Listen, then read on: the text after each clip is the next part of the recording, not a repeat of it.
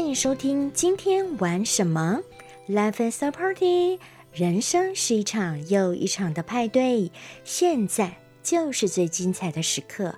告诉我，今天你好吗？你想玩些什么呢？大家好，我是赵老师。现在收听的节目是《职场好好玩》，主题是不值得跟的上司至少有三种。嘿，各位听众，我们的身边是不是有的时候啊会出现那种很优秀的朋友？有没有？但是呢，在公司里头上班好像都不太顺利，也不得志，职场路很坎坷，就觉得很奇怪啦。为什么明明就是一个人才，进了公司的表现却打折扣了？到底问题是出在哪里呢？你知道吗？有的人会因此啊自我挫败，也会责怪自己。哦哦，千万不要太认真，怪罪自己了。因为有的时候啊，问题不是在你呀，是在除了你自己之外的其他的这个种种因素，也许是出在主管那一端呢。这一集呢，邱文仁就要提出几个例子，解析在公司里头跟主管共事的种种微妙心理状态。有一句老话说：“做事容易，做人难。”我们就一起来听听知名的职场分析专家、清大心理研究所邱文仁来跟我们分享他的看法。大家好，我是职场的心理分析专家邱文仁。今天要谈谈的呢，仍然是延续上集的话题——离职这档事。特别我们要讲的是什么样的上司是不值得你跟他长久的哦。在这边，我要先提两个，就是在我身边曾经发生过的故事。首先讲王小姐，王小姐呢，她是国立大学外文系毕业的，后来到美国留学，然后留学回来了以后呢。他就投递履历表，履历表写的很不错，所以他当时是打败了两三百人哦，他得到了一个外商公司时尚品牌，而且是领导品牌的一个面试机会，他就欢欣鼓舞的去面试啦。结果呢，他这次遇到的并不是 HR，也不是他未来的直属上司，就是行销部的经理，而是他一开始就面试到了董事长啊。好，这个董事长在跟他聊过以后，非常的欣赏他，所以呢，也就马上录用了他，而且比他要求的薪水还多给了他三千块啊！这一切看起来都非常美好，可是事实上，这也是这个王小姐她噩梦的开始。为什么呢？因为她既不是 HR 面试的，也不是她未来的直属上司，也就是行销部经理。面试的这个时候呢，光是董事长这个动作就让行销部经理觉得心里非常的不愉快。更何况，不管是在学历方面，或者是各个方面，其实这个未来他要去 report 的直属主管，其实看起来都是不如。王小姐的学历的，但是这个行销部经理他自己的经历是蛮好的，他也在这个公司做了一年多哦，所以呢，这也是一种非战之罪。一开始这个主管啊，就把新入职的王小姐，也就是他的部属，当成了眼中钉、肉中刺啊，所以在接下来的八九个月里，他是极尽。给这个他的部署找麻烦之能事，所以呢，没多久，其实王小姐自己也受不了了，她就提离职走了啊。好，不过在这个故事里面。中间还是有一个好处，因为毕竟这是一个领导品牌，所以王小姐呢，她也凭借了虽然是不到一年的时间，但是毕竟还是蛮呃好的一个公司，蛮知名的一个公司，她也凭借了这个公司放在她的履历上。找到了下一个还蛮不错的落脚啊！好，这是第一个案例。第二个案例呢，这个朋友我更熟了啊。他呢，其实也不是职场的菜鸟，他已经工作十几年了。其实当初是因为他离开了原东家，然后被他的竞争对手去直接挖面试他的，也是对方的董事长。董事长是一个集团的董事长，下面有非常多的子公司。那这个时候呢，这个其中的一个子公司，也是董事长非常重视的，他就看中了我这个朋友的资历还有能力，也算是一个破格的录用，把他请去当副总经理。而原来那个公司的女一，那个原来那个公司的女一，她只挂经理，可是因为。这个朋友，我的朋友空降过去就是副总经理嘛，结果也因此对方升职了，变成资深副总经理。好，原本呃对方的经理因此也升升职升迁了，是不是应该感到高兴呢？No，其实没有啊，因为呢，他马上就。意识到说，我这个朋友，我们姑且称他为陈小姐好了啊。他马上意识到，陈小姐过去呢，就可能会威胁到他的职位，而他也已经在这个职位奋斗了好一阵子了。所以呢，其实他原本就是一把抓那个公司的各个部门、各个权力。所以，当我这个朋友空降过去了以后呢，他也是极尽对他。呃，打压之能事啊！照我这个朋友的说法，是他每次去那个公司，他都觉得好像洋洋枪大炮对着他哦。那他也曾经想要找上面的老板去沟通，但是这个老板呢，永远不在哦。所以其实他也是在工作不到一年的时间，他就黯然离职了。好，这两个例子其实有非常多。类似的地方，就是呢，第一个，如果这个上司呢是真的不喜欢你，我在这边讲的不喜欢，不是那种普通的不喜欢，而是这个上司根本把你当成敌人哦，他是属于厌恶你的状态。我觉得，如果你意识到这一点的时候，你就不要这边非常老实的拼了老命想要取悦他、讨好他。你要明白，他是把你当敌人。他是厌恶你的，这个时候呢，诶，也许这个公司有其知名度，可以替你的品牌加分。可是这个时候，你也应该要去计划一下，怎么样去利用这个品牌，让你下一份工作哦可以找到更好的，或者是你准备去调岗位。我觉得这些都是呃。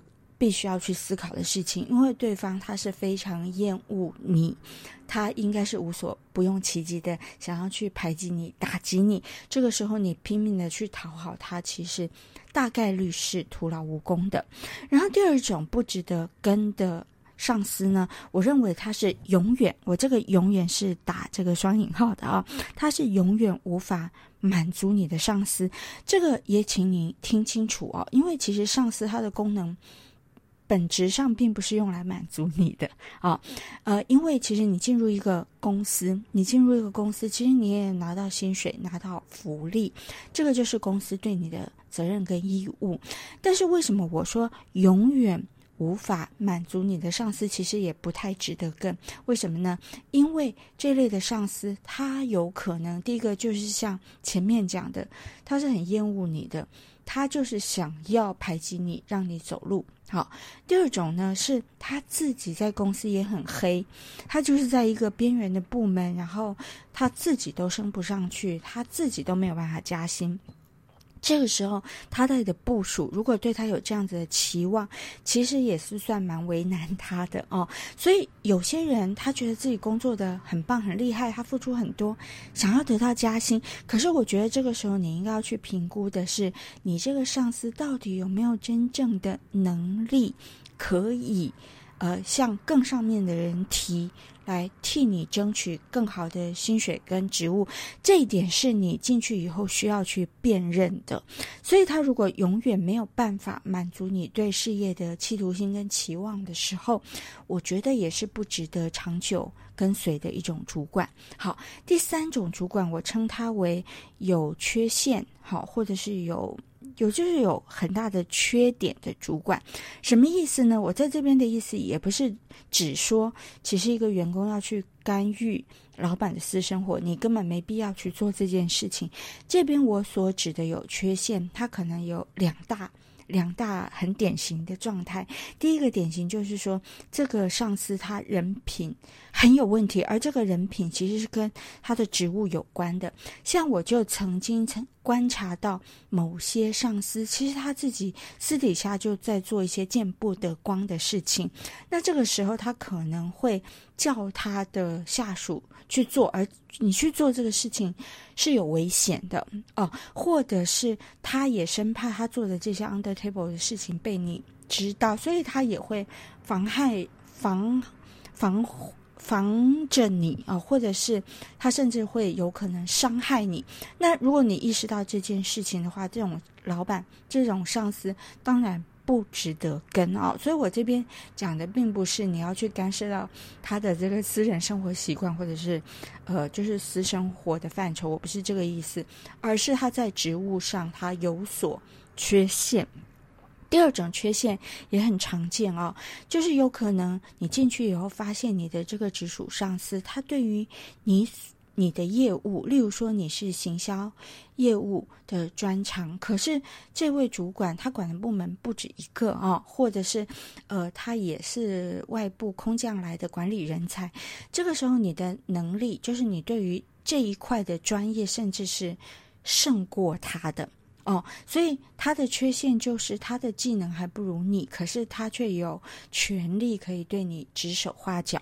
好，我觉得这种有缺陷的上司，当然也不是一个最好的跟随对象。但是在这种情况之下，你就要观察一下哦，他是不是？呃，由于他的技能或知识不如你，但是反而非常仰赖你。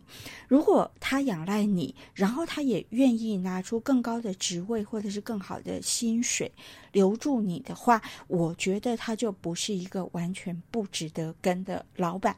可是如果说他呃懂得不如你，可是却可以对你指手画脚。哦，然后呢，他对于你的贡献能力也不予肯定的话，我觉得这种当然也就不值得跟了。然后最不值得跟的老板是什么呢？好，最不值得跟的上司是什么？就是以上我讲的这三点，他如果都具备的话，我觉得你一定要 aware 啊，你真的可以准备离职了。那准备的方法，我在上集节目曾经有讲过。复习一下哪三种哪三种情形是呃你不值得跟的？第一个就是很明显，他就是厌恶你的一个上司；第二个呢，就是他自己蛮黑的哈，所以他永远无法满足你的需要，或者是他本身就是一个刻薄寡恩的人；第三种就是他有重大的缺陷，哈，或者是他懂得。呃，还不如你多，但是对你指手画脚，又不给予你的贡献跟努力给予肯定的话，当这三种情形都发生的时候，我觉得你也应该要准备找下一个落脚了，好吗？所以不是所有的公司都值得你呃苦心孤诣的去。呃，撑很久。当然，呃，未来我也会提到，就是说，真的在一个比较好的岗位、好的职位上，如果你可以待上两三年甚至更长的时间，其实那个对你的履历也是蛮有帮助的。但是这个就不在我们今天讨论的范围之内，好吗？谢谢你，谢谢你的收听，我们下次再见。谢谢文人的分享。所以我们在职场里要有智慧的工作，而不只是埋头苦干，更要借一次次的经验来累积自己对人分辨的能力。其实智慧的累积也是从挫折中走过来的啦。所以有时候遇到挫折，不要太苛责自己了。再跟大家复习一次喽，有三种上司不要跟。第一种，他很讨厌你的。第二种，他自己呀就黑了；第三种呢，有重大的缺陷，特别是人品上的哦，这个要小心哦。其实我这三种都有遇到过，诶，好哟，要不断的提醒自己，我们都是有价值和被爱的。祝福每位千里马都能遇到他的伯乐，携手在市场上打出美好的一战。我们下次见。感谢您的收听。如果你喜欢这个节目，请给我们五星级的评价，并且分享给你的朋友。也欢迎追踪赵老师 FB 粉丝页，留下您的讯息与我交流。祝福您有个美好的一天，Enjoy。